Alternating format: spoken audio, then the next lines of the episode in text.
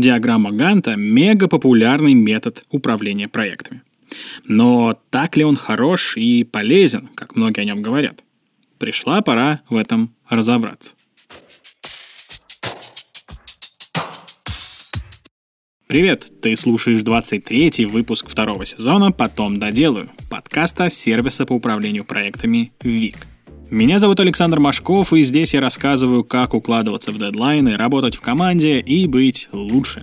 Ну а в этом выпуске я расскажу про диаграмму Ганта и о том, почему чувство безопасности, которое она создает, это всего лишь иллюзия. Одна из главных задач проект менеджера — грамотно распоряжаться ресурсами, особенно временем. Чтобы успешно завершить проект к нужному сроку, менеджеру потребуется увязать задачи со временем.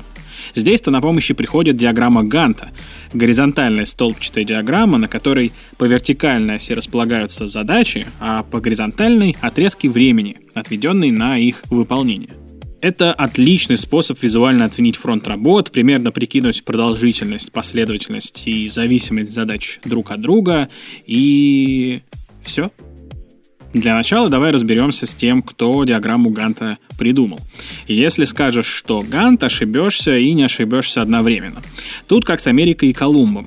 1896 году польский инженер Кароль Адамецкий придумал визуально отображать прогресс работы над задачами на горизонтальной столбчатой диаграмме. Он ее называл гармонограммой. Но рассказывал он об этом в публикациях на польском и русском, поэтому идея в народ не пошла.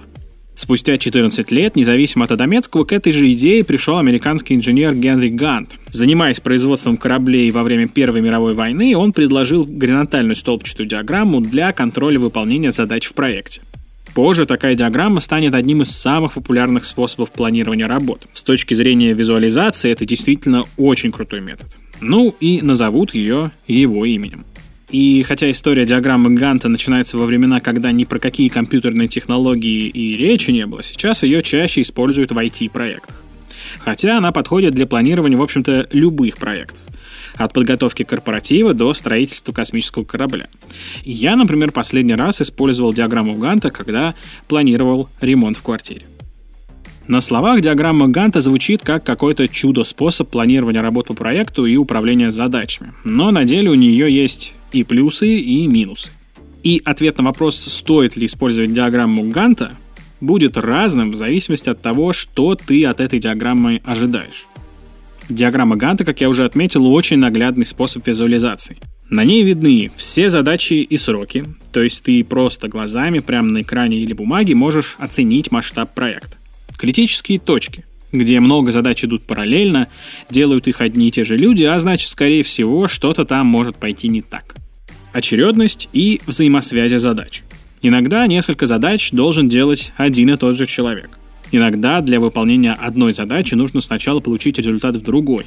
С помощью диаграммы Ганта ты визуально увидишь все эти связи и сможешь правильно все распланировать. И этапы проекта, так называемые вехи. Это точки, где завершаются две и более задач. Там, как правило, можно устроить обзор проделанной работы и промежуточное подведение результатов. Кроме того, диаграммой Ганта очень легко пользоваться. Ее можно и на бумаге нарисовать, и в Google таблицах, или Excel сделать, и в какой-нибудь системе управления проектами построить. Вот только при всех ее плюсах, на мой взгляд, диаграмму Ганта нельзя использовать для управления проектами. Для планирования – да, для управления – нет. Потому что она дает ложное ощущение безопасности. Ты думаешь, что нарисовал диаграмму, все распланировал, и теперь работа пойдет как по маслу, но нет. Дело в том, что любой проект не статичен. Это очень динамичная штука, там постоянно что-то происходит и идет не так. А диаграмма Ганта — это жесткий каркас, на котором ты пытаешься проект построить. И при малейшем проколе кто-нибудь не успел нарисовать макет в срок, или поставщик прислал бракованные комплектующие, весь этот каркас начинает рушиться. Одна задача сдвигает другую, та еще одну, и так, пока от плана не останется горстка пыли. Короче, как я сказал в самом начале, с помощью диаграммы Ганта можно легко понять объем работы, примерно оценить продолжительность, а значит и дедлайны более-менее верно установить, зависимость задач друг от друга — но следовать плану, обрисованному диаграммой Ганта, у тебя вряд ли получится на 100%.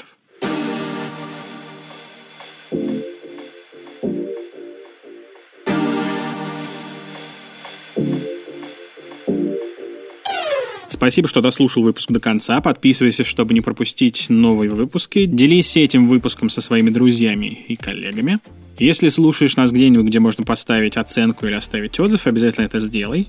Не забывай, что у нас на сайте есть специальная страничка, где можно предложить интересную тему или гостя, которых ты хочешь услышать в подкасте. Ссылочка в описании к выпуску и в описании к самому подкасту.